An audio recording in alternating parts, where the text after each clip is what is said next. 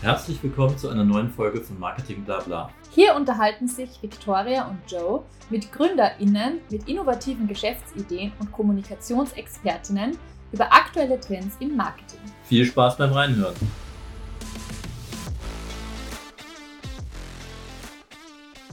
Heute sind bei mir zu Gast der Manfred und der Thomas vom Smart Turtle. Hallo Manfred, hallo Thomas.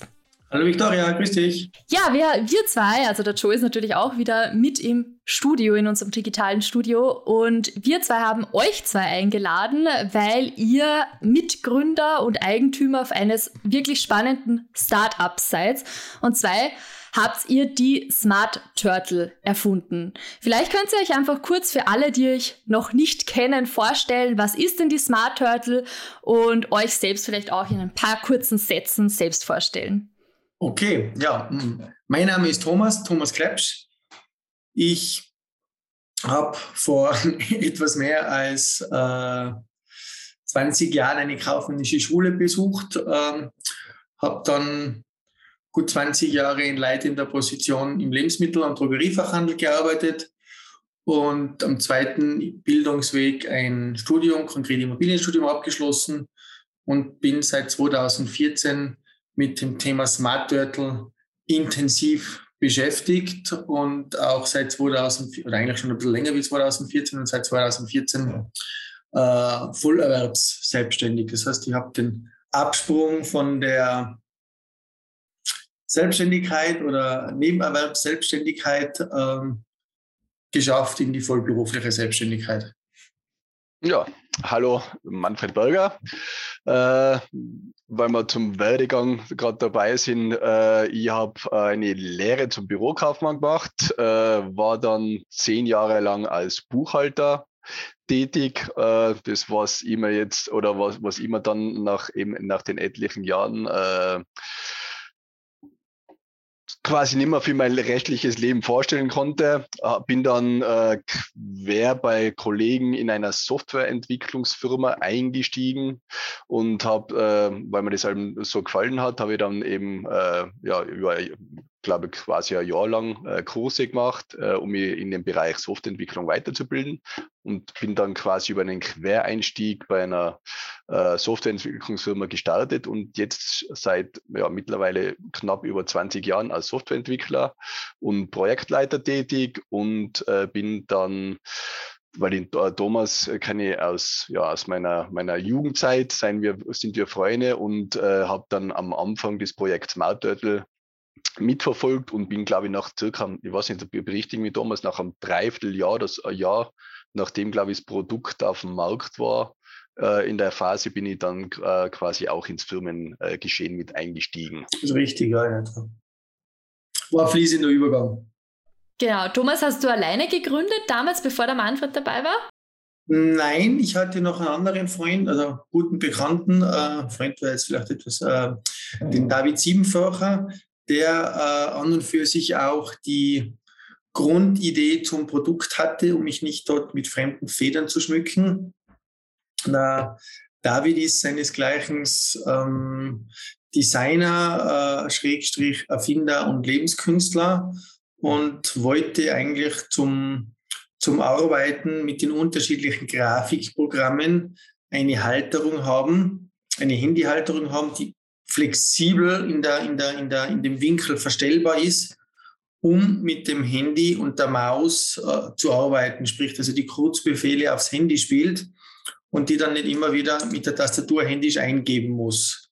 Und äh, ist dann irgendwie bei der Suche nach einer Halterung die, zu dem Schluss gekommen, es gibt eigentlich gar kein Produkt in die Richtung und schon gar nichts, das äh, für alle Handys funktioniert und ist daher äh, dann eigentlich äh, dazu übergegangen, bevor er sich dort mit dieser App äh, beschäftigt, mal Prototypen äh, händisch erzeugte für, äh, für diese Halterung äh, zu kreieren. Und so bin ich dann auch ins Thema reingekommen, äh, nachdem ich im, im Handelseinkauf tätig war und dort dann wirklich über ein internationales Netzwerk an Produzenten verfügte, haben wir dann dort gemeinsam an der Serienreife äh, gearbeitet, dass dieses Produkt äh, von wie man so schön sagt, von der Garage, äh, von einer Garagenfirma hoffentlich dann jetzt auch in absehbarer Zeit zwei Millionen Unternehmen, aber zumindest in eine klassische Firma wird. Wir haben dort in einem Keller äh, nach meiner normalen Arbeitszeit am Abend und in der Nacht an Prototypen gearbeitet, Maschinen gefertigt, äh, damit das Ganze irgendwann auch wirklich in eine Massenproduktion gehen kann. Weil es ist nett, wenn man mit der Hand was zusammennäht und produziert, aber das Ganze kann nur funktionieren, wenn es in großer Stückzahl auch produziert wird. Und da habe ich einfach den großen Vorteil, dass du, wenn du Zugang zu großen Fabriken etc. hast, dass du diese Dinge mir halt von vornherein aus, aus einer anderen Branche zwar, aber trotzdem bekannt waren. Und so sind wir dann letztendlich effektiv irgendwann zu der Form gekommen, die der Artikel heute hat und äh, nach wie vor unverändert unter dem Motto Never Change a Winning Team. Ähm, grundsätzlich finde ich es extrem spannend, dass du sagst, dass ihr eigentlich von Anfang an diese Skalierung im Blick gehabt habt, weil ich denke, das ist auch ein Faktor, der oder von vielen Startup-Stories, die wir schon gehört haben, ist das ein Faktor, der eben bei vielen Gründerinnen am Anfang nicht im Kopf ist. Dass man sich denkt, okay, der Prototyp steht, das ist jetzt vielleicht händisch gefertigt und alles andere überlegen wir uns später. Das scheint ja bei euch eigentlich von Anfang an da mitgewirkt zu haben, dass man sich überlegt, okay, wie baut man das von Anfang an eigentlich in ein größeres Unternehmen auf? Ist richtig, ja. Das war auch, ich sage jetzt mal, kommt daher, ich habe in der Vergangenheit doch in dem einen oder anderen größeren Konzern gearbeitet und es war jetzt nie das Ziel, dass es ein Produkt wird, das jetzt, ähm, wie soll man denn sagen, eine Beschäftigungstherapie ist äh, oder ein Sozialprojekt ist. Es ist ein soziales Projekt, es wird in einer geschützten Werkstätte gefertigt, aber dass etwas funktioniert, muss man natürlich auch aus kaufmännischer Sicht ähm, man muss ein Ziel haben und das muss man dann auch äh, von Anfang an eigentlich so kreieren und formen, dass das Ziel auch erreichbar ist. Und wenn sich jetzt herausgestellt hätte, dass die Produktionskosten, dass es einfach nicht in Massenfertigung vernünftig produzierbar ist, dann äh, hätte ich nach kurzer Zeit diese Idee auch effektiv einfach aus wirtschaftlichen Überlegungen raus verworfen. Es seien so schon unzählige Hunderte, Tausende, zigtausende Stunden dort äh, investiert und verbracht wurden, also an Freizeit, die investiert wurde. Und ja, man sollte sich schon beim Gründen eines Unternehmens überlegen oder ein, eines Produkts. Bei einer guten Idee und Erfindung gibt es unzählige, aber es ist dann doch nicht aus jeder guten Idee und Erfindung wird ein Produkt das Serienreife erlangt und nicht aus jedem Produkt das Seriereife erlangt, äh, lässt sich effektiv dann ein wirtschaftlich funktionierendes Unternehmen ableiten. Und äh, ja, daher hat man natürlich versucht, meine kaufmännische Erfahrung äh, inklusive dem Know-how in der Produktentwicklung dort von Anfang an mit einfließen Auch zu lassen. Auch das ist ein wichtiger Punkt, dass du sagst, die ähm, Manpower, die Zeit, die reingeflossen ist, muss sich ja zu einem gewissen Zeitpunkt auch früher oder später wieder rein verdienen, rentieren, die man da investiert hat? Ähm, sagen wir mal so, sollte sich. Jeder, der selbstständig ist und jeder, der gründet, ähm, muss sich damit abfinden, dass er zumindest in der Anfangs, also nicht jeder, also es gibt natürlich schon Branchen auch, aber wenn man jetzt quasi vom Produkt und solchen Dingen spricht, äh, wirst du deine eigene Arbeitszeit in der Anfangsphase nicht bewerten können. Das das geht nicht. Also man, man muss sie immer, das ist ganz, ganz wichtig, die eigene Arbeitszeit bewerten, aber ich darf sie in der Anfangsphase nicht, äh, sonst funktioniert es nicht. Irgendwann muss ich die eigene Zeit rechnen und das ist ganz wichtig, dass ich vom Selbstständigen, der selbst und ständig ist, dann irgendwann zum Unternehmer werde, äh, ist das die Grundvoraussetzung, dass die eigene Arbeitszeit auch mit einem Geldwert hinterlegt ist und in der Kostenrechnung als solches dann auch ähm, ja, berücksichtigt wird. Sonst kann es nicht klappen. Du hast es gerade angesprochen, ähm, der Schritt zum Unternehmertum, vom Gründer zum Unternehmer eigentlich. Ähm, welche Hürden gab es denn da? Ich meine, du hast schon angesprochen, die, äh, die maschinelle Fertigung, dass das die Grundvoraussetzung war und die Eignung des Produkts dazu. Gab es da noch andere Hürden, die ihr nehmen musstet? Ähm, Hürden gab es einige, äh, manche größer, manche weniger groß. Das ist natürlich dann auch immer das Thema, was bringt man Erfahrung und Wissen mit. Wir haben zum Beispiel auch von Anfang an, also zum, zum Start weg schon, ähm, das war auch ein Punkt, der mir ganz wichtig war, das Produkt patentieren lassen, weil ich gesagt habe, man fängt jetzt nicht an, einen Artikel zu entwickeln, äh, der hinten nach dann äh, irgendwo von jemandem MeToo im aus Südostasien oder sonst irgendwo jemanden nachgemacht wird, der entsprechend Geld hat und uns dann auf der Zielgeraden links außen überholt. Mein Patent ist toll, ist richtig und wichtig und ein Patent schützt, aber ähm, ein Patent macht natürlich noch nicht den Artikel als solches. Es schützt nur, dass die nicht ein anderer außenrum überholt und die deine Lorbeeren wegnimmt. Wobei es auch, ja, es soll Technologieunternehmen geben, die mit der großen Kasse äh, auch über Patente drüber fahren. Ist in unserem Fall jetzt Gott sei Dank nicht der Fall, aber war sicher auch eine der ersten Hürden.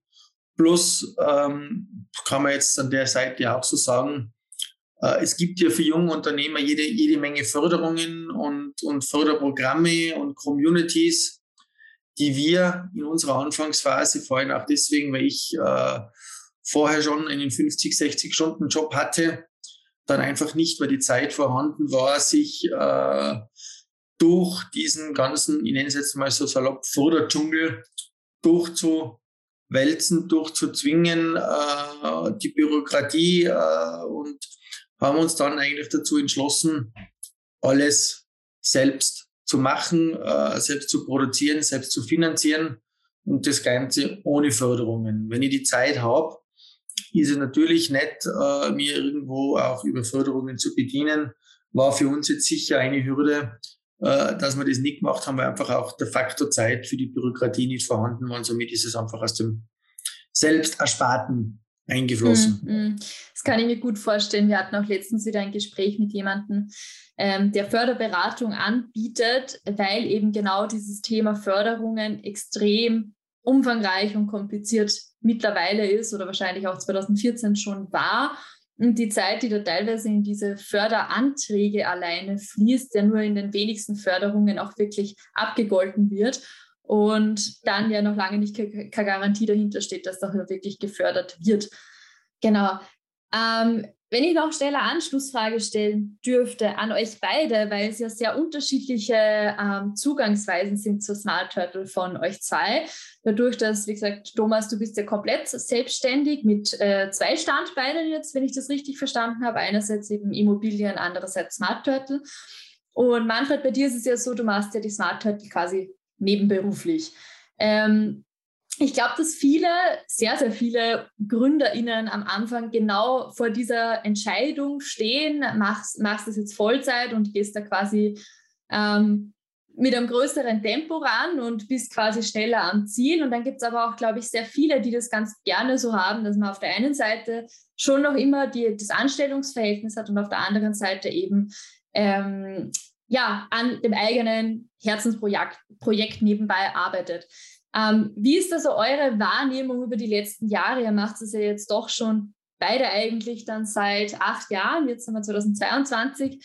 Ähm, wie hat sich das über die Zeit verändert und, und wie, wie findet ihr das grundsätzlich? Also was ist da eure Einstellung dazu? Vielleicht auch Empfehlung für Startups. Was ist gescheiter? äh, ja, das ist jetzt, glaube ich, schwierig zu sagen. Äh, ich glaube, das kommt auch zu, vielleicht zum gewissen Teil äh, ist es halt einfach eine Einstellung, inwieweit man risikobereit ist, in die Sache jetzt wirklich all in zu gehen. Äh, bei mir ist halt der Background, ich habe einen, einen, einen Sohn, lebe getrennt äh, und, und so weiter. Für mich war allem äh, der Hintergedanke, äh, ich will schon wachsen, aber ich brauche eine bestimmte Sicherheit.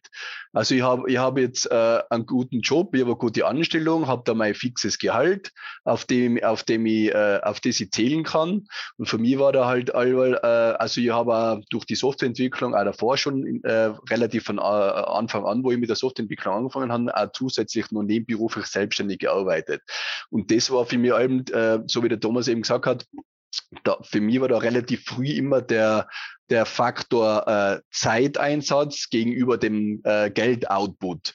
Das war für mich allweil schon äh, ich habe da immer etwas Greifbares gebraucht. Ja, das, das ja halt die gewisse Sicherheit. Und eben mit der Smart Turtle, äh, durch das, dass wir das am Anfang eben zu dritt nebenberuflich gemacht haben, hat das alles äh, schon in, in die Gänge gekommen. Aber eben der, der wirklich der Drive, dass ich jetzt sage, so, und das ist jetzt das Produkt, äh, da wo ich gehe jetzt wirklich all in und riskiere meinen Job und meine, meine ganzen Sachen und auch dem ganzen Ding mit Kind etc. und so weiter über das muss ich mir sagen, habe ich mir am Anfang nicht drüber getraut. Ja.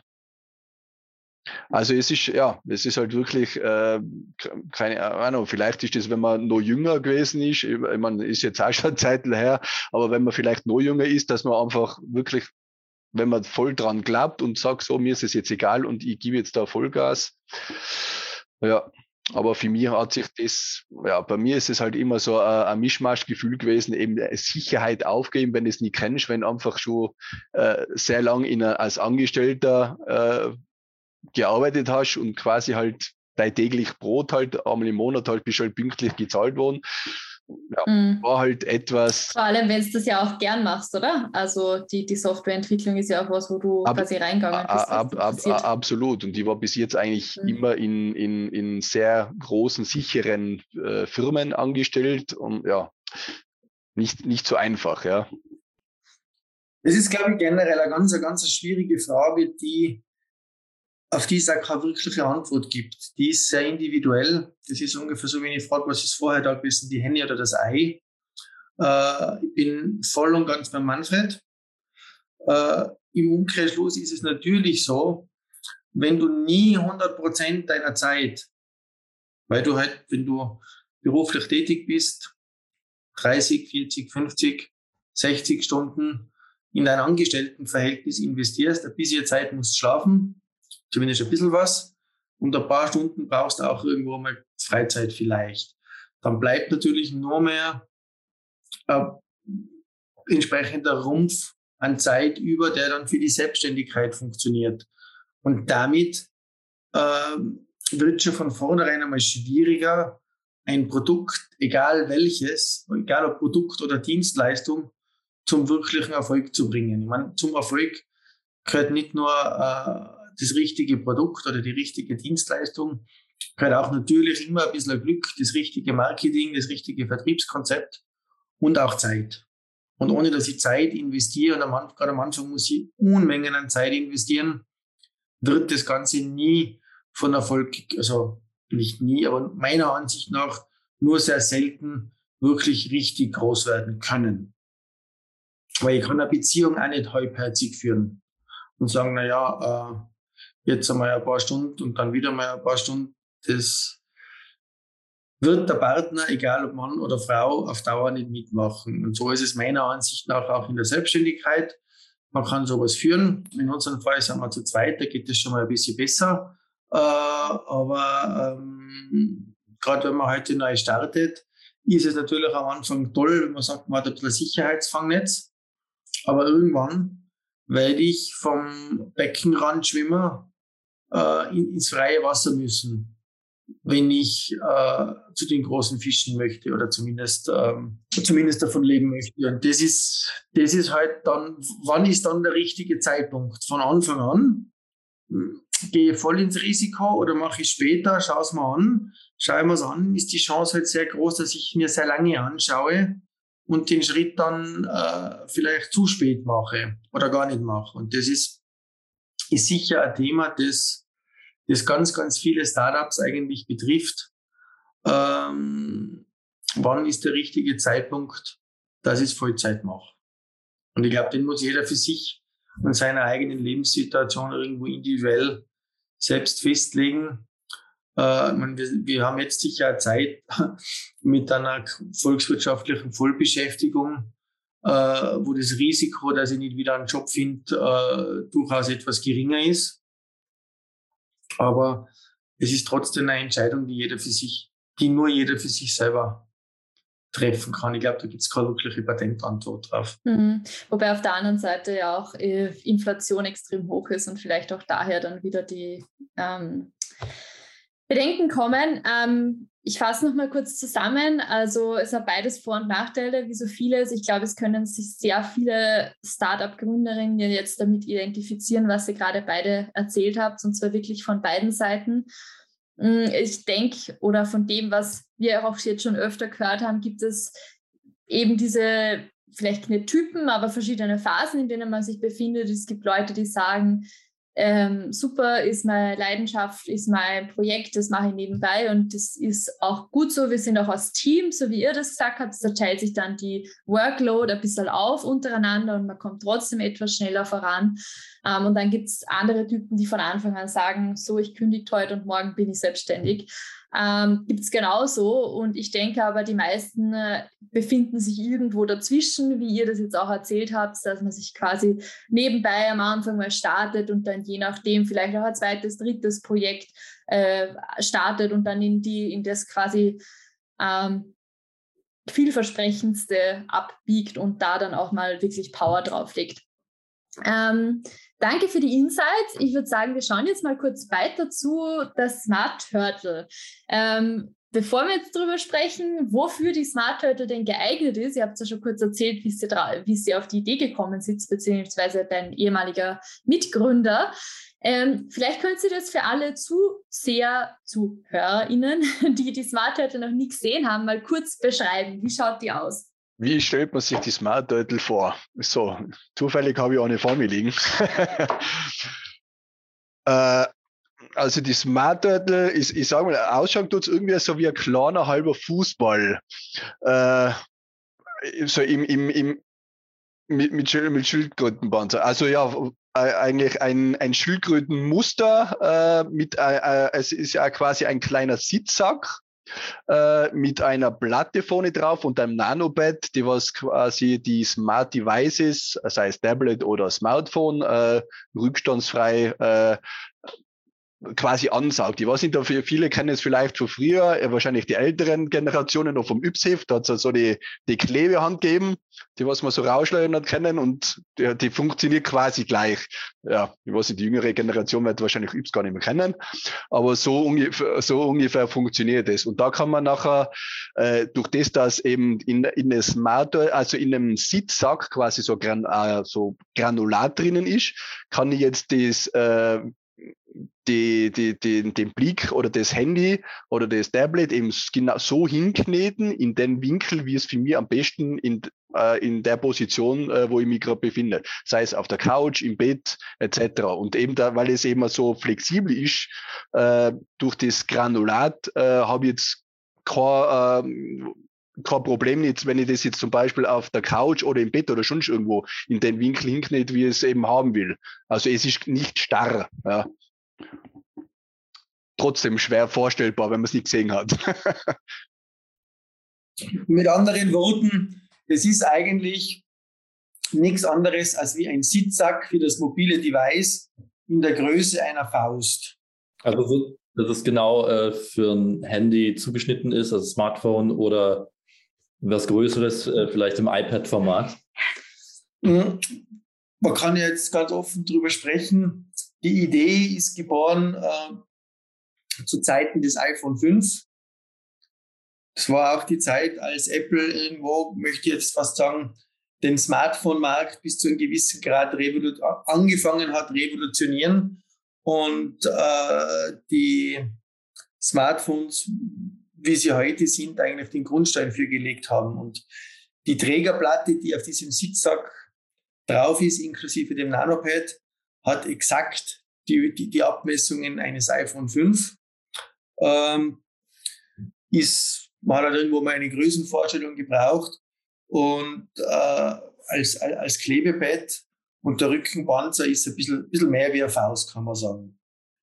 Hat aber einfach aufgrund dessen, dass der Stoff ein elastischer Stoff ist, wie ein, wie ein Bikini-Stoff, äh, den ganz großen Vorteil, dass man den kneten kann und er sowohl auf, auf glatten Oberflächen mit dieser Anti-Rutschbeschichtung wegrutscht, als auch eben auf unebenen Oberflächen, das jetzt der Bauch ist, das Sofa oder sonst was immer, das Gerät immer einen stabilen Stand hat. Und das macht das Produkt eigentlich so einzigartig und so vielseitig. Und hat aber mehr als wie ausreichend Gegengewicht, dass es quasi nicht umkippt. Äh, also wenn man es einmal in die Position geknetet hat. Also es ist nicht schwer. Äh, ich glaube, bei wie viel? Ich glaube bei 300 Gramm sowas circa sind wir, oder? Um die 300 Gramm, ja. Mhm. Ja. Mhm. Also es hat sich jetzt gerade ein bisschen wie Activity angefühlt. Mich würde jetzt interessieren, wie das jemand zeichnen würde nach dieser Erklärung. muss ich dazu sagen, ich bin, ich bin sowohl im Zeichnen als auch im Erklären äh, nicht gut im Activity. Meine kleine Nichte äh, macht es besser als ich.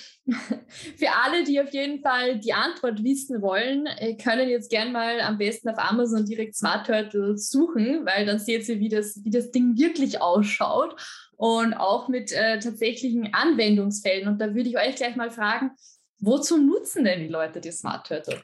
Oh, da gibt es ganz, ganz vielseitige Anwendungen. Ähm, die Grundidee für das Gerät war eigentlich fürs Handy und das hat sich halt dann im Zuge aus dem Handy oder Smartphone, Entschuldigung, äh, hat sich ja irgendwann auf das Tablet rausentwickelt und die Hauptnutzungsthemen sind sicher Handy, Tablet und Kindle. Und da gibt es ja ganz, ganz je nach Persönlichkeit unterschiedliche Nutzungsarten. Von, den, von der jungen Generation dieser Second Screen zum Gamen verwendet, äh, die etwas ältere, die ist äh, für, für den Sport zu Hause, jetzt gerade bei Corona wieder aktuell, wo also doch viel Heimtraining im, im Sinne von Yoga und sonstigen Sportarten gemacht werden, siehst die Leute dann immer wieder, dass sie sich ihr Handy ans Glas halten, um, um quasi dort Bildschirm und Video zu haben. Und für so Dinge ist die Smart Turtle natürlich optimal. Genauso natürlich äh, jetzt viel für Videokonferenzen, äh, FaceTime etc. wird ja auch, ist, ist in aller Munde, egal ob jetzt FaceTime oder, Entschuldigung, will da niemanden ausgrenzen, ähm, Hangout und äh, gibt ja unzählige Zoom etc. Äh, Videotelefonie-Varianten, eignet sich natürlich perfekt. Aber gibt äh, der Verwendung sind keine Grenzen gesetzt. Meine Frau verwendet sehr, sehr gerne als, ähm, wie soll man es jetzt sagen, mobiles Ko als mobilen Kochbuchhalter. Das zusätzlich den ganz, ganz großen Vorteil hat, äh, im Gegensatz zu einem Kochbuch, wenn ich irgendwas rumklecker oder nass mache. Die Smart Turtle ist aus einem Bikini-Stoff äh, mit einem Kunststoffgranulat äh, dort passiert nichts, wenn es nass wird. Und das Handy wird auch nicht nass, weil es ein paar Zentimeter weiter drüber ist und geschützt ist oder das Tablet. Von dem her, also von der Anwendung her, äh, das ist der ganz, ganz große Vorteil an dem Produkt. Sehr, sehr flexibel und vielseitig. Was aber natürlich auch äh, in der Vermarktung wieder Schwierigkeiten mit sich bringt, weil gerade als junges Unternehmen muss man sich oder sollte man sich ähm, auf den einen oder anderen Markt und Zielgruppe fokussieren, weil du kannst jetzt sagen, der Artikel ist für, für alles und jeden, der ein Smartphone, ein Kindle oder ein Tablet zu Hause hat. Also eigentlich für jeden zwischen, sagen wir mal, 9 und 60. Ähm, das ist ein bisschen eine zu große Zielgruppe, um damit wirklich Erfolg zu haben.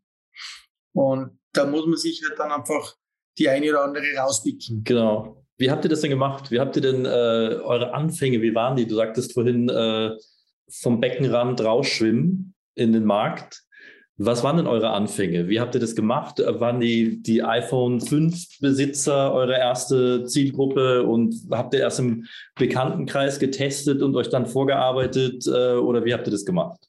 Wir sind äh, in der Anfangsphase effektiv wirklich das einmal im, im Bekannten- und Familienkreis die ersten Prototypen äh, mal herumgezeigt, äh, die auch noch nicht ganz so, ein paar noch im, im, im Archiv, äh, die noch nicht so ausgeschaut haben, wie es jetzt aussieht, ist aber überall von Anfang an eigentlich ganz gut angekommen, bis es dann wirklich äh, die Version äh, gegeben hat, die man jetzt hat. Und äh, dort sind wir eigentlich den Weg gegangen vor knapp zehn Jahren. Mittlerweile ist es ja leider ein bisschen schwieriger geworden ähm, seitdem das ähm, Social Media und Social Influencer eine Berufsgruppe wurde äh, und mehr nur zu Informationszwecken diente, haben wir in der Anfangsphase gerade speziell äh, im, im Bereich YouTube und Technik, affine Bots äh, und Kanäle äh, eigentlich einige auf, den, auf das Produkt aufmerksam gemacht,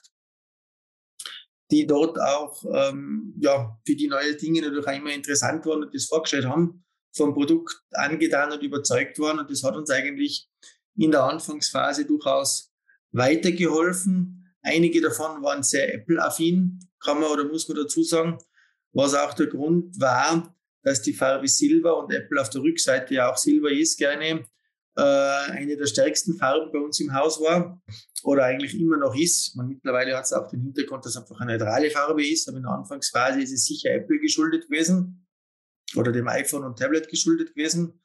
Und das sind eigentlich, ich sage jetzt einmal, unsere ersten wirklichen Boost-Versuche gewesen. Es haben sich daraus durchaus positive Synergieeffekte äh, entwickelt. Es haben äh, größere Firmen, die auf uns zukommen sind und gefragt haben, ob das durchaus auch äh, individuell zum Branden wäre. Sie würden das gerne als hochwertiges Werbegeschenk oder äh, für Kundenpräsenz oder in, in einer Goodie-Bag für, für irgendwelche Events geben.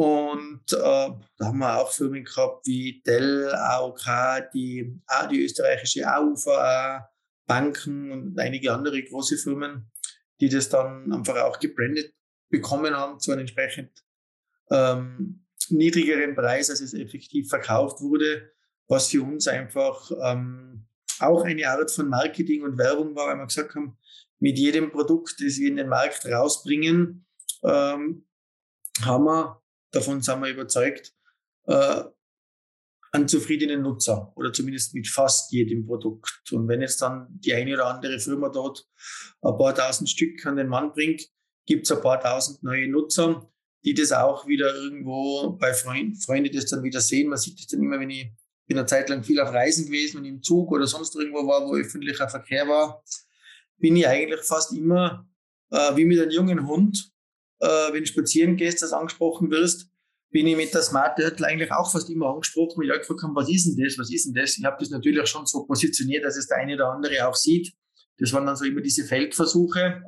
Und ähm, ja, das waren eigentlich so die, die Anfänge für uns und ist bis zu einem gewissen Grad auch äh, eigentlich immer noch unser Marketing- und Vertriebskonzept gewesen, dass man gesagt haben, okay, es gibt einerseits den Endkunden und andererseits den Großkunden, der gewisse Mengen Input, die halt dann individualisiert bekommt, zu einem äh, etwas günstigeren Preis als solches. Mm, mm, mm. Und man muss dazu sagen, jeder, der eigentlich die Smart Turtle ausprobiert, ist ja dann auch überzeugt davon. Also einerseits, ich habe jetzt gerade nachgeschaut, ihr habt äh, eine Bewertung auf Amazon von 4,2 von 5 Sternen bei fast 500 Bewertungen. Also das ist ja schon einiges. Ähm, und das spricht ja auch total für euch. Und zu den Use Cases ähm, würde ich auch gerne nur zwei hinzufügen, weil ich und mein Umkreis hat ja mittlerweile auch alle die Smart Turtle zu Hause. Und wo ich es extrem nützlich finde, ist tatsächlich, bin nicht ganz so sportlich, beim Mittagessen, weil eben das äh, was ist, wo man sonst immer das Handy tatsächlich ans Wasserglas lehnt, eben wie du vorher gesagt hast, während man irgendwie auf Instagram durchscrollt oder was auch immer. Da ist es extrem praktisch oder tatsächlich auch am Abend im Bett oder am Sofa, wenn man irgendwie nur Netflix am Handy schaut. Das äh, ist für mich der perfekte Use Case? Für mich auf jeden Fall auch äh, ein ständiger Reisebegleiter auf euren privaten und geschäftlichen Reisen. Äh, zum Arbeiten als auch zum Filmschauen. Äh, auch dann am Abend, nachdem ich mir selbst kein Fernsehprogramm nicht anschaue, wenn man die Werbung zu blöde ist, äh, schaue ich mir dann eigentlich meine Dinge immer online an, die ich sehen will. Und da ist die Smart Turtle natürlich perfekt, weil da stelle ich mir die ins Bett rein und äh, schauen wir die Sachen dann so an, wie ich es haben möchte. Ein Punkt, der mich noch interessieren würde, den du auch vorher schon erwähnt hast, ist tatsächlich dieser soziale und nachhaltige Aspekt in der Produktion, der die Smart Turtle ja auch von ähm, anderen Produkten jetzt unterscheidet, die sonst in Massenfertigung entstehen. Können Sie da vielleicht kurz mal erzählen? Ich habe gesagt, es wird in einer geschützten Werkstätte in Tirol hergestellt. Ihr seid ja beide auch Tiroler. Ähm, wie läuft es dort ab? Wie ist es dazu gekommen? Und wie kann man sich diese Produktion von der Swartörtel vorstellen? Okay. Ähm, wie läuft es dort ab? Ich sage mal, der Grund, jeder sagt immer äh, dieses Wort Nachhaltigkeit, jeder rühmt sich mit dem Wort Nachhaltigkeit, nachhaltig, nachhaltig und regional. Und ähm, es war dann einfach auch die Entscheidung, dass wir gesagt haben, okay, ähm, jeder redet davon und kaum einer macht Und man hat dann einfach die Möglichkeit gehabt, ähm, das zu Hause zu produzieren und äh, wollte dann auch, äh, ich sage jetzt, äh, mit gutem Beispiel unter Anführungszeichen vorangehen, auch als Startup, äh, wo natürlich jeder Cent zählt. Äh, und gerade da wäre es eigentlich wichtig, irgendwo Kosten, äh, möglichst kosteneffizient zu produzieren. Und unser Zugang war der, okay, wir sagen, nein, wir machen es von Anfang an so, wie wir es haben wollen, mit einer heimischen Produktion, äh, dass das den Emblem Made in Austria auch verdient. Und äh, so ist man dann im Endeffekt auch zur geschützten Werkstätte gekommen, weil die Produktion so stark vereinfacht wurde in der Grundkonzeption. Die Maschinen dazu sind ja selbst entworfen worden, kann man sagen. Ähm, dass es also auch wirklich für eine geschützte oder Sheltered Werkstatt äh, in der Produktion funktioniert. Es ist immer noch Handarbeit dabei, es ist nicht äh, ein, ein, ein vollautomatisierte maschinelle Produktion, sondern es ist einiges an Handarbeit mit dabei aber jetzt nichts nichts extrem Schwieriges. Es braucht ein bisschen Zeit und Übung, bis man drinnen ist und dann funktioniert es einfach auch. Und ich sage jetzt mal, ja, okay, die Produktion kostet uns ein kleines bisschen mehr zu Hause. Auf der anderen Seite ist es mittlerweile so, äh, nach so vielen Jahren, wo wir damit eigentlich begonnen haben, dass es ähm, durchaus auch positiv angenommen wird. Äh, dazu zählt der alte Spruch, tue Gutes und sprich darüber. Das haben wir bis dato vielleicht nicht ganz so gemacht. Ähm, werden wir uns aber auch in die Fahnen schreiben, äh, das vielleicht dann auch äh, wirklich nach außen zu tragen, ähm, weil es ja an und für sich eher was Positives ist. Und das andere ist, äh, wenn es der Artikel schafft, dann schafft das nicht nur deswegen, weil man jetzt um, um, um, um 2, 3 Prozent günstiger oder 4, 5, 6, 7 Prozent günstiger produzieren, sondern dann schafft das auch, äh, schaffen muss es über den Vertrieb, über das Marketing und Vertrieb und die Menge, die wir verkaufen. Und natürlich, je mehr wir verkaufen, umso niedriger werden irgendwann mal unsere Produktionskosten, weil der Rohmaterialeinkauf einfach mengenmäßig abhängig ist. Und da ist die Produktion per se das kleinste Rädchen. Und ich finde es einfach nicht richtig, wenn man immer nur auf das schwächste Rad, äh, wie soll man denn sagen, äh, rein drückt äh, und den einfachsten Weg geht und sagt, okay, jetzt gibt man es nach, äh, egal, ich will jetzt gar nicht da China oder sonst irgendwo Südostasien und lasst es halt dann billig machen. Weil jeder redet immer davon, ja, ich hätte gerne einen Supermarkt und einen Kreisler vor der Haustür, das ist dasselbe Beispiel. Und im Endeffekt fahren die Leute dann ins Shoppingcenter für den Großeinkauf. Naja, und dann, wenn es am Samstag, weil die Butter ausgegangen ist, äh, vor Ort äh, schnell ins Geschäft gehen zu Fuß und, und, und, wundern sich dann, warum der dann irgendwann einmal nicht mehr überlebt, weil jeder nur ein Backel Butter und einmal einen Liter Milch kauft. Das kann halt nicht funktionieren. Und so wollten wir einfach auch mh, hm, unseren Teil zur Stärkung der heimischen Wirtschaft äh, beitragen und das einfach vor Ort machen und haben. Wissend, dass es äh, zwar für uns wichtig ist und einen monetären Unterschied macht, aber nicht entscheidet dar darüber ist, ob der Artikel jetzt irgendwann einmal ähm, eine große internationale Brand wird oder nicht. Mhm, mh. Okay. Das heißt, ihr habt wirklich euch da auch Gedanken gemacht, was wollt, wofür wollt ihr stehen als Unternehmen und als Unternehmer und was ist euch wichtig und wie kann man das auch in dem Startup quasi übersetzen und in der Produktion, in der ganzen Wertschöpfungskette eigentlich. Was für viele ähm, Startups auch spannend ist, vor allem die, die Produkte vertreiben, ist der Online-Shop. Dieses ganze Thema E-Commerce ist ja auch eine große Frage, die, mit der man sich zu Beginn des äh, Startup-Lebens oder wenn das Produkt fertig ist und auf den Markt geht, gut überlegen muss. Und ihr seid ja da den Weg über Amazon gegangen und vertreibt nach wie vor euer Produkt hauptsächlich ausschließlich über Amazon. Ähm, wie seid ihr Gestartet sind wir ja ursprünglich äh, nicht rein mit Amazon. Also wir haben ähm, gestartet sind wir mit einem eigenen Shop Äh, und äh, es gibt ja verschiedene Wege, wie man mit Amazon kooperieren kann. Also einerseits, dass man eben alles über Amazon abwickeln lässt, sprich äh, Lagerung, Verkauf, äh, Marketing und so weiter. Äh, oder man, äh, ähm, man, oder man verkauft über Amazon und verschickt die Produkte selber oder den Weg, was wir am Anfang gemacht haben, dass wir direkt selber verkauft haben, aber über Amazon verschicken haben lassen. Sprich, äh, die haben eben so verschiedene Schnittstellen, die was dann quasi dann das Shopsystem sagt, äh, der Artikel ist verkauft worden, bitte schickt es an dem und dem.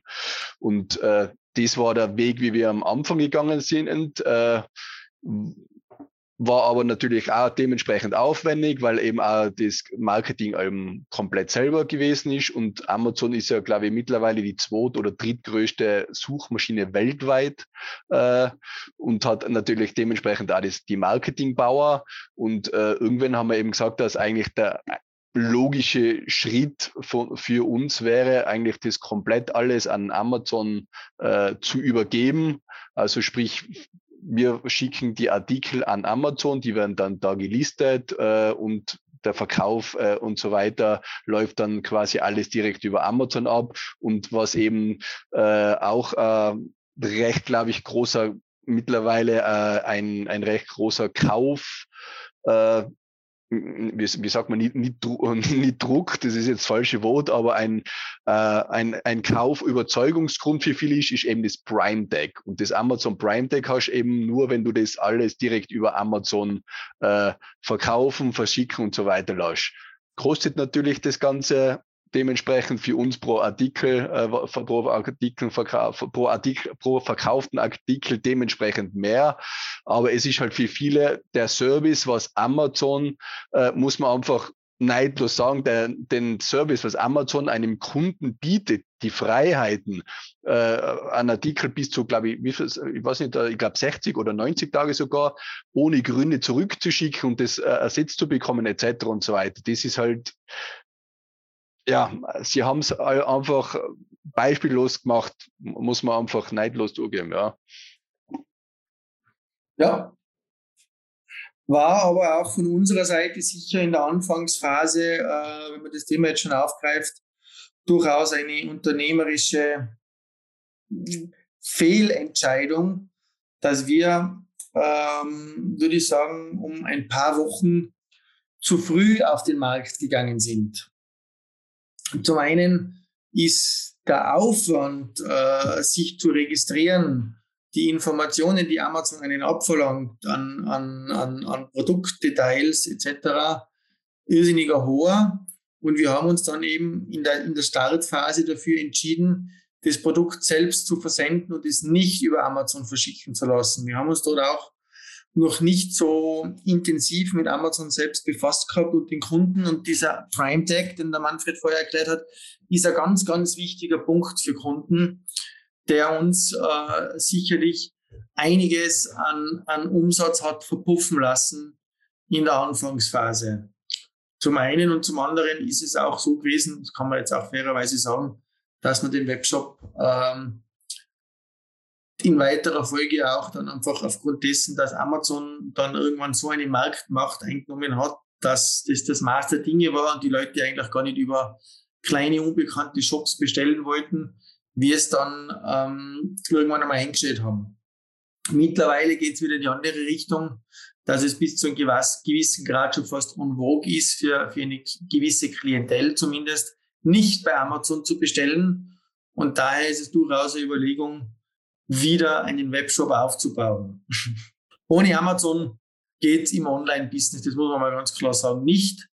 Die Marktmacht lässt sich Amazon aber durchaus was kosten, weil es ist ja nicht so, dass Amazon jetzt sagt, hurra, äh, ich könnte es 90 Tage frei zurückschicken, weil das ist, ist ja so, dass das der Verkäufer alles bezahlt, sowohl die Lieferkosten als auch alles andere, äh, inklusive der Produktrücknahmekosten und äh, der Produktentsorgung als solches äh, gehen diese Dinge alle zu, zu Lasten des Verkäufers. Da haben wir das ganz große Glück, dass unser Artikel eigentlich sehr, sehr gut ankommt äh, und wir kaum Retouren haben als solches. Da hat die Textilindustrie sicher mehr, äh, Beispiel Oktoberfest und einige andere Dinge, sicher mehr zu kämpfen als wir, aber wie gesagt, es geht nicht mit Amazon, es geht nicht ohne Amazon, aber es ist auch mit Amazon, äh, ohne hier auf Amazon einschlagen zu wollen, nicht unbedingt nur einfach, ähm, weil sich Amazon seiner Markt, ich nenne es jetzt doch Macht oder Dominanz, durchaus bewusst ist mhm. und die auch ausspielt. Wo, wobei wir jetzt aber eben äh, zurückkommen auf das, dass wir eben alle nur neben, unter Anführungszeichen eben nebenberuflich das Ganze äh, gemacht haben, beziehungsweise immer noch machen, muss man eben sagen, dass sich das äh, zeitlich, glaube ich, äh, einfach vom Aufwand her das äh, aus Kostengründen auch gar nicht gerechnet hätten, wenn wir das wirklich rein über den Eigenversand äh, äh, weitergeführt hätten. Weil es kommen, wenn da, wenn da, was ich was, äh, 20, 30, 40 Bestellungen etc. und mehr pro Tag reinkommen, wer verpackt es, wer bringt es zur Post etc. Also die, die ganze, das ganze logistische System. Amazon verlangt definitiv einen stolzen Preis für das Ganze, äh, aber auf der anderen Seite muss man auch schauen äh, oder, oder halt äh, die, zugute führen, was die an alles abnehmen. Auch äh, in Bezug auf, auf Bezahlung und so weiter. Sie haben halt wirklich das Komplettpaket. Aber es ist, so wie der Thomas gesagt hat, die Einarbeitung beziehungsweise äh, die, die laufende Betreuung von dem ganzen Amazon oder auch mit äh, durch das aus Amazon so groß ist, hast du natürlich nicht deinen einzelnen persönlichen Betreuer, sondern du hast halt mit jedem Fall, was du hast, du wirst immer jemanden anderen haben, der was sich deinen Fall annimmt und teilweise auch über habe ich auch schon gehabt, über, glaube ich, 10 oder 15 Instanzen das weitergegeben wird, weil der sich gerade nicht auskennt und so weiter. Also äh, man wird auch sehr viel Kopfschmerzen mit Amazon haben. Äh, sei es jetzt auf Marketingseiten oder eben bestimmte Fälle oder Anlieferungen und so weiter, weil es halt einfach wirklich so ein extrem riesen Apparat ist, wo der eine oft nicht weiß, was der andere tut in dem Unternehmen. Und ja, äh, und aber ein ganz wichtiger Punkt in dem Fall muss man jetzt schon sagen, was der Manfred ja ganz richtig gesagt hat, gibt es den schlauen Spruch, do what you can best, outsource the rest. Und äh, wenn du deine Zeit jetzt, sag ich, man muss die Zeit als Unternehmer dann schon irgendwann auch für sich rechnen und bewerten und evaluieren. Und wenn du die damit dann verbringst, äh, Pakete zu verpacken und zur Post zu tragen, dann ist es sicher schlechte investierte Zeit. Und auch wenn das Ganze jetzt äh, sich Amazon ein gutes Geld kosten lässt, äh, spart es viel Zeit und die Zeit muss man dann einfach sinnvoll und besser und effektiver und produktiver einsetzen für die Einordnung von dem äh, zeitlichen und finanziellen Aufwand jetzt für Zuhörerinnen, könnt ihr da irgendeinen Richtwert geben, einerseits was dieses äh, Setup an zeitlichen Ressourcen gekostet hat oder jetzt auch nach wie vor in der Woche an Stunden da reinfließen und auch, wenn man jetzt dieses Logistikthema über Amazon angeht, wie funktioniert da die Abrechnung? Ist das prozentual? Also kann sich das auch ein Unternehmen leisten, das quasi ein Produkt verkauft, das 2 Euro pro Stück kostet und das wird prozentual daran abgerechnet oder ist das ein gewisser Fixsatz? Das ist ganz, ganz schwierig. Ähm, ich sage jetzt mal, Amazon hat ein eigenes Kostensystem, das auf Volumen, Gewicht, Produktkategorie äh, geht, als auch prozentuell auf den Verkaufspreis. Sprich, äh, das Außenvolumen deiner Verpackung das Gewicht des Produkts sind ausschlaggebend, als auch die jeweilige Produktkategorie. Es macht einen Unterschied, ob ich heute, ähm, ich sage jetzt keine Ahnung, ein Sportartikel, ein Buch äh, oder ein technisches Accessoire oder was auch immer verkaufe. Alle drei Produkte gleich groß, haben in den drei Kategorien unterschiedliche Preise. Das heißt, es gibt dort keine kann ich als Nicht-Amazon-Mitarbeiter äh, dort nicht sagen, muss man aus der Preisliste rauslesen. Das kann sich aber jeder leisten. Also es ist jetzt nicht so, dass Amazon dort äh, vorab Geld will, sondern sie verlangen pro verkauften Artikel. Hm. Wenn's also das setzt sich zusammen aus, wie der Thomas gesagt hat, aus einerseits der Verkaufsprovision, das, die was wiederum eben abhängig ist von der Sparte oder von der Kategorie, äh, was du verkaufst und andererseits eben äh, von der Versandgebühr, die was natürlich von der Größe, Gewicht etc. und so weiter zusammenhängt. Und, und, und aus dem äh, rechnet sich quasi dann die Gebühr die Gesamtgebühr, die was da pro Artikel, pro verkauften Artikel äh, dann direkt abgezogen wird von ihnen. Aber die Zusammenarbeit macht durchaus Sinn. Also auch wenn das ganze Thema kostspielig ist, du kommst nicht drum herum, so wie Manfred gesagt hat, das ist die größte Produktsuchmaschine als solches. Und ähm, auf Amazon nicht vertreten zu sein, kann man sich leisten. Dazu muss sie aber schon eine entsprechend starke, große Marke sein. Das ist halt so wie äh, sich Nestle oder Nespresso leisten hat können, ohne den Handel zu agieren. Gibt es ein paar Marken, die das schaffen und können, aber der Rest wird äh, darauf angewiesen sein, dort äh, mitzuspielen und mitzumachen. Und, ähm, Na, und, und, und sie, sie, nehmen an schon auch sehr, sehr, jetzt, abgesehen jetzt von der Lagerung und Versand, sie nehmen an schon auch sehr, sehr viel ab, äh, was man eigentlich, wenn man das jetzt selber machen würde, äh, wahrscheinlich auch sehr, sehr viel Aufwand verursachen würde. Einerseits zum Beispiel, wir müssen uns null darum kümmern, ob ein Kunde bezahlt oder nicht da wir bekommen, Amazon zahlt immer. Ob der Kunde jetzt, äh, ob, äh, du musst mal schon, schon rechnen, wenn man das jetzt als, als das Ganze eigenständig machen will, du hast nachher ein Mahnwesen, zahlt der Kunde nicht, dann kannst du zum Anwalt gehen und so weiter. Irgendwann hast du Abschreibungen. Also es sind schon sehr viele Dinge, auch steuerrechtlich und so weiter, wo, die Am wo der Amazon äh, unterstützt. Mittlerweile jetzt in den europäischen Raum äh, haben wir zum Beispiel die komplette Rechnungslegung, macht jetzt alles Amazon automatisiert. Also sie nehmen allen schon sehr, sehr viel ab äh, lassen sich das natürlich. Natürlich jetzt nicht nur, weil sie Samariter lassen sind, sich sie lassen, Konzept ist und sie ja. sich dadurch natürlich unersetzlich machen. Aber äh, sie, du stellst dein Produkt, also und das ist genau das Ding, do what you can best, outsource the rest. Du kannst die darauf verlassen, dass sie dir alles abwickeln. Das heißt, vom Geld kassieren über 14-tägiges Ausschütten der Umsätze etc. etc. etc. Du kümmerst dich darum, dass ein Produkt zur Verfügung stellst und dass, ähm, dass Werbung machst, dass, das, dass du einen Traffic auf das Produkt oder einen Umsatz auf das Produkt bringst. Du kannst das mit Werbung auf Amazon machen, mit äh, Social Media Kampagnen, wie auch immer, das steht dann alles dir frei, aber du hast wirklich den Vorteil, den ganz, ganz großen Vorteil, dass du dich ausschließlich um die Vermarktung und Produktion deines Produktes kümmern kannst. Alle anderen Dinge, die sonst der Händler äh, hat, tragt alles Amazon für dich. Und das ist schon auch ein ganz, ganz großer Vorteil, dass du auf dein Kernbusiness konzentrieren kannst. Da kann man jetzt dann wieder reden. Hat es auch in der Computerindustrie Fälle gegeben. Irgendwann bin ich so weit outgesourced, dass ich dann wieder ersetzbar bin. Und auch Amazon geht natürlich her und sucht sich die tollen Artikel raus und baut daraus auch wieder Eigenmarken, wenn sie nicht geschützt sind weil die natürlich einfach äh, halt auch das Know-how haben, wo sie es entsprechend günstig produzieren und das dann auch entsprechend platzieren mit ihren, äh, egal ob das jetzt, äh, man sieht, jeder, jeder kennt Amazon-Artikel, egal ob das jetzt das Lade, der Ladestecker ist für einen Bruchteil oder sonst was. Also Rot ist natürlich schon, du bist, äh, ja, ist, ist, ist Freund und Feind sehr nahe, in unserem Fall wieder ganz gut. Wir sind patentrechtlich abgesichert. Ähm, da kann jetzt nicht viel passieren. Aber man muss sich dann überlegen, ähm, ja, jeden seine Überlegung. Aber prinzipiell ohne wird es nicht funktionieren. Davon bin ich überzeugt. Es ist sowieso immer vage. Es sind natürlich Entscheidungen, man kann immer in, in halb in eine Richtung gehen oder ganz oder dann vielleicht später auch die Entscheidung treffen.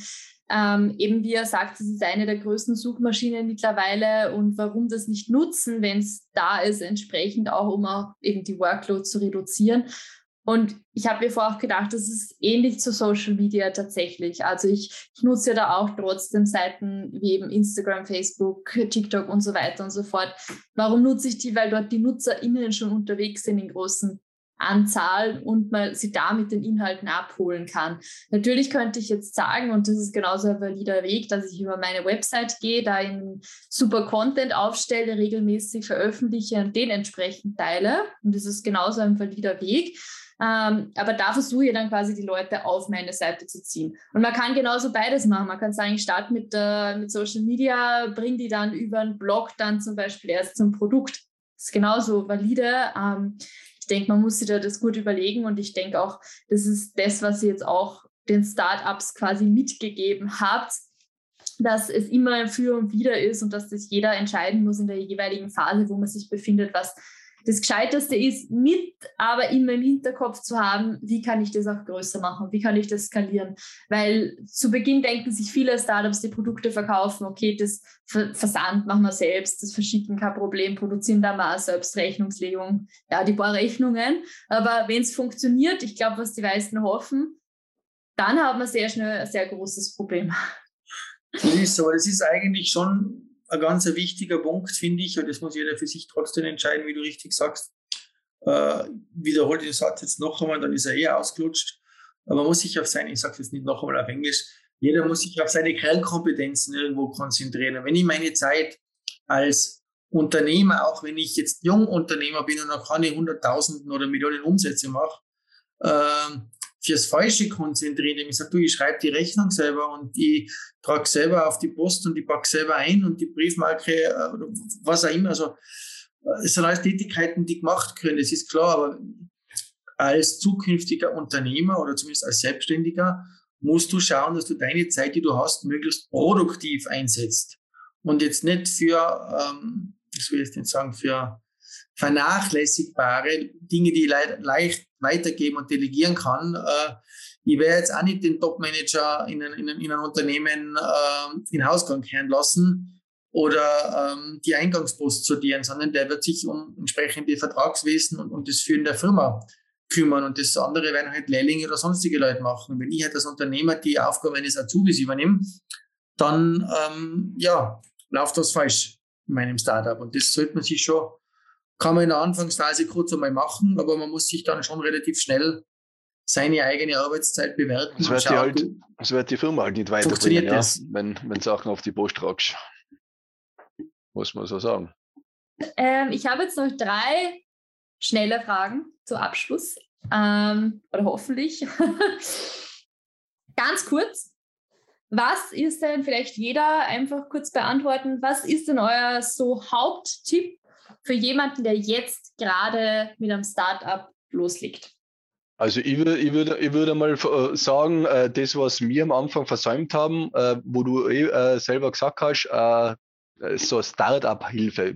Von den Wirtschaftskammern, glaube ich, die haben da mittlerweile, glaube ich, echt gute äh, Programme, um die da wirklich begleiten zu lassen. Äh, einerseits eben, äh, was muss ich machen, wie muss ich die Firma anmelden, steuerrechtliche Geschichten, wo kriege ich Förderungen her, etc. und so weiter. Also das, glaube ich, das würde äh, an ein Startup-Unternehmen auf alle Fälle ans Herz legen, dass sich die von Anfang an in der Richtung begleiten lassen, äh, um quasi viele äh, äh, Umwege zu, äh, zu, zu reduzieren oder überhaupt zu verhindern, äh, um, um, ohne dass sie jetzt Sachen quasi selber ausprobieren wollen, was für sie der beste Weg ist. Ich glaube, dass da einfach die mittlerweile ein wirklich tolles Programm haben, um, um eben so Startups äh, von Anfang an zu helfen und vielleicht da eben direkt äh, schneller durchzustarten. Ja.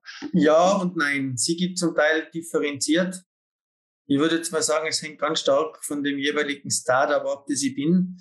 Wenn ich halt ein Produkt habe, würde ich durchaus so weit gehen, dass ich sage, schau, es ist oft besser, nur egal 60, 70, 50 Prozent eines großen Kuchen zu haben, als wie 100 Prozent von einem kleinen Kuchen. Wenn man sich die Statistik ansieht, sind einfach ganz, ganz viele Startups, die es nicht ansatzweise dorthin schaffen, wo sie hin möchten.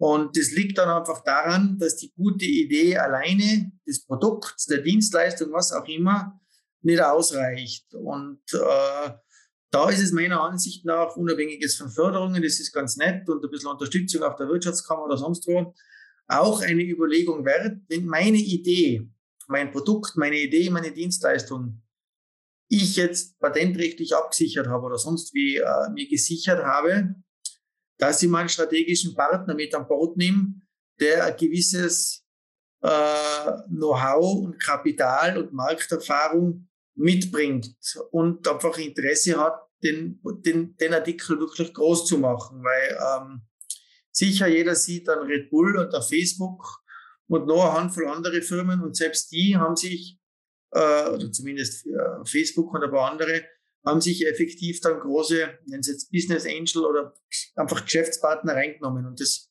macht durchaus auch Sinn, darüber zu überlegen, äh, ja, dass weniger, in dem Fall Anteile, teilweise auch mehr sein können. Mhm. mhm. Okay. Zweite Frage. Ähm, wie schaut es aus mit Marketing, wenn man jetzt gerade startet oder vielleicht auch schon länger im Unternehmen ist? Was sind so die, der, der eine Top-Tipp?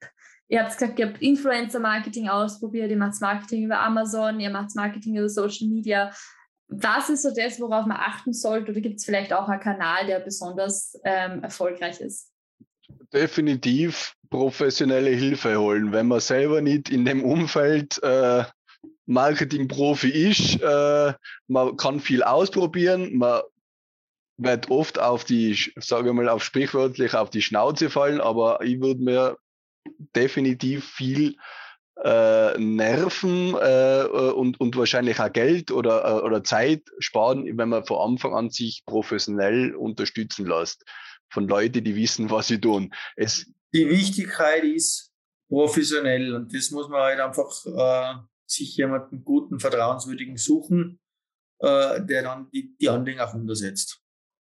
Ist meiner Ansicht nach ein ganz essentielles Thema, das viele äh, unterschätzen. Und die letzte Frage, weil ich es, glaube ich, vorher noch nicht beantwortet habe und weil es mich wirklich interessiert. Ähm, wie viele wöchentlich, wie viel Zeit fließt in Amazon rein? Also dieses ganze Maintenance. Kann man das irgendwie schätzen, was, was da an Zeitaufwand trotzdem noch überbleibt bei euch?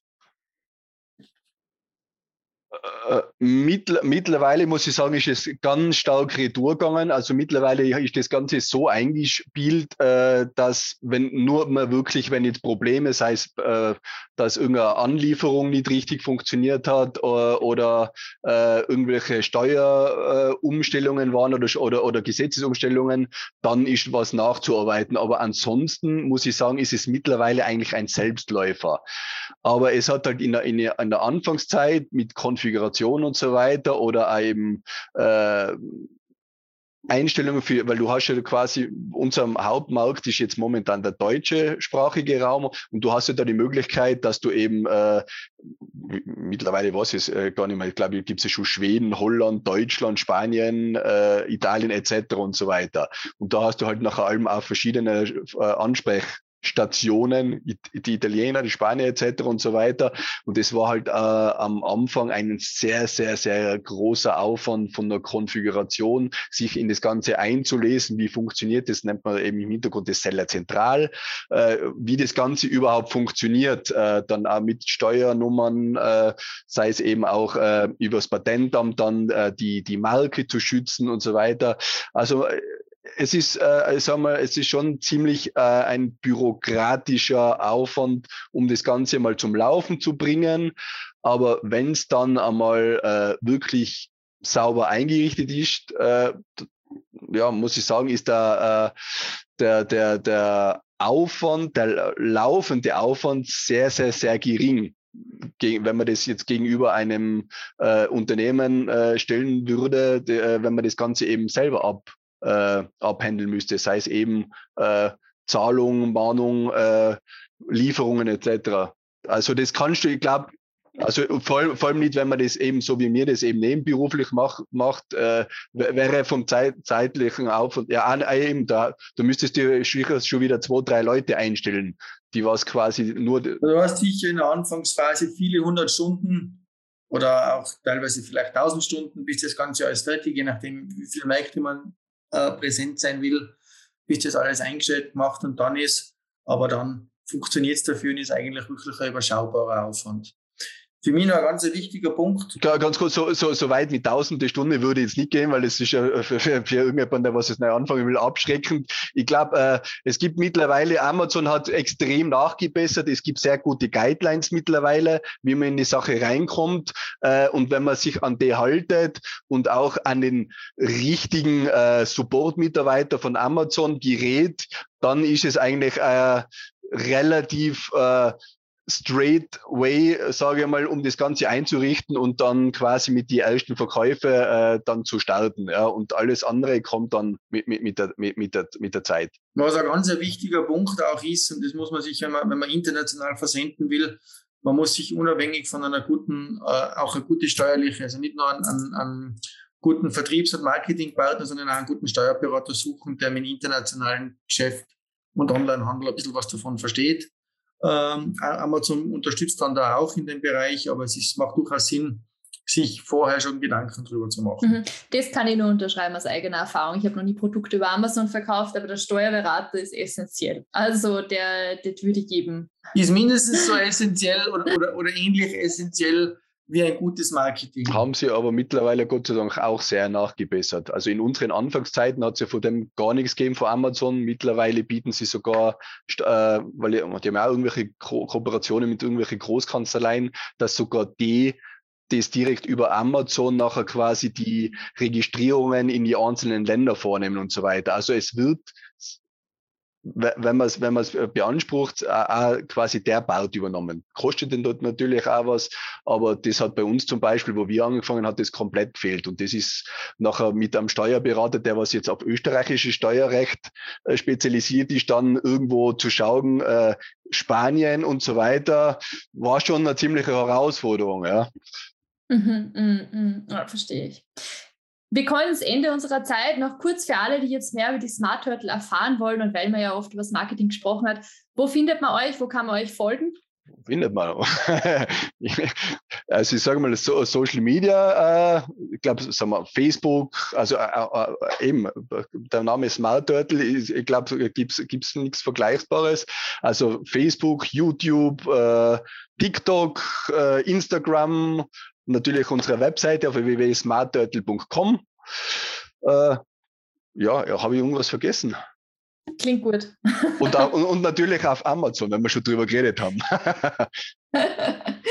Na gut, dann bedanke ich mich vielmals, dass ihr euch heute die Zeit genommen habt, mit uns zu sprechen. Ich fand es super wertvoll, was ihr alles erzählt habt. Ich glaube, unsere Hörerinnen sind es genauso für jeden, der jetzt da überlegt, in den e ins E-Commerce-Business einzusteigen, in Österreich sich selbstständig zu machen, war das sicher einiges an wertvoller Information. Auch ich und ich glaube, der Joe, der wird mir da zustimmen. Wir haben sehr viel gelernt heute. Danke, dass ihr euch die Zeit genommen habt und die Schlussworte gehören euch. Ja, vielen Dank für die Plattform, freut uns auch. Ähm, was an der Stelle noch nicht gesagt ist, ein klein, ein, klein, ein, ein klein wenig Werbung noch einmal zum Marketing, ganz wichtig. Wir haben da ganz eine nette Agentur mit dem Namen German Content, ähm, mit der wir äh, seit nicht allzu langer Zeit, aber sehr positiv und gut zusammenarbeiten. Kann man jeden ruhigen Gewissens weiterempfehlen. Und ähm, ja, Selbstständigkeit, Jungunternehmen, Startup äh, ist eine tolle Sache und äh, es ist aber nicht immer alles ganz so einfach, wie es oft einmal scheint. Dessen muss man sich auch durchaus bewusst sein. Ja, das kann ich so unterschreiben, ja. Also vielen Dank, war sehr, sehr, sehr nettes Gespräch. Für, für mich das erste Mal sowas. Hat richtig Spaß gemacht und eben äh, kann ihm Thomas auch beipflichten. Äh, Startup äh, die Anfangsmotivation aufrechthalten und äh, an die Sache und, und, die, und, die, und das Produkt oder halt um die Dienstleistung äh, zu glauben und da halt wirklich schauen, äh, mit 100 oder 150 Prozent dahinter bleiben und äh, auf den Durchbruch kämpfen. Wunderbar, Dankeschön für Ihre Zeit. Danke, ja, schönen Abend noch. Ciao, ciao. Sorry, das war's leider auch schon wieder. Wir hoffen sehr, dir hat die Folge gefallen und würden uns freuen, wenn du auch nächsten Donnerstag wieder mit dabei bist. Input oder Feedback? Schick uns gerne deine Kommentare an victoria at germancontent.io.